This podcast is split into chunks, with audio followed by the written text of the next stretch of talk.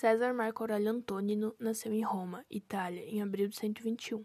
Seu avô paterno era cônsul e prefeito de Roma. Sua avó materna herdou uma grande fortuna, fazendo com que ele convivesse com a nobreza e tivesse uma educação humanística com grandes mestres gregos. A tia de Marco Aurélio casou-se com Antônio Pio, que após a morte do imperador Adriano em 138 se tornou imperador de Roma. Ao ficar órfão ainda jovem, Marco Aurélio foi adotado pelo tio Antônio Pio. Marco Aurélio foi cônsul três vezes e se casou em 145 com Faustina, filha do imperador Adriano.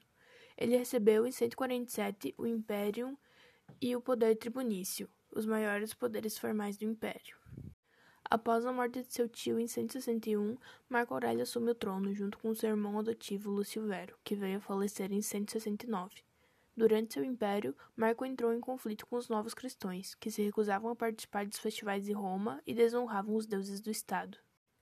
Entre os anos de 162 e 166, Marco e Lúcio guerrearam contra os partos, que invadiram a Síria.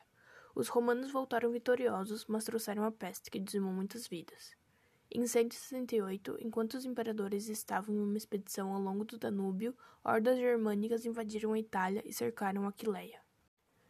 Os dois se voltaram contra os invasores e saíram vitoriosos. Marco Aurélio continuou a luta para restaurar a fronteira do Danúbio e saiu vitorioso. Em 177, seu filho Cômodo passou a governar junto com o pai, e foi com ele que as guerras do Danúbio foram retomadas. Marco Aurélio faleceu em 17 de março de 180, em Viena. Seu governo foi marcado por batalhas sangrentas e graves problemas internos. Porém, Marco Aurélio é conhecido como um excelente administrador, um homem misericordioso com os inimigos e justo nas suas decisões. Curiosidades sobre ele. Durante seu reinado, ele se dedicou ao estudo e à reflexão, escrevendo diversos pensamentos em grego. Seus escritos eram registrados em forma de diário, conhecido como Meditações.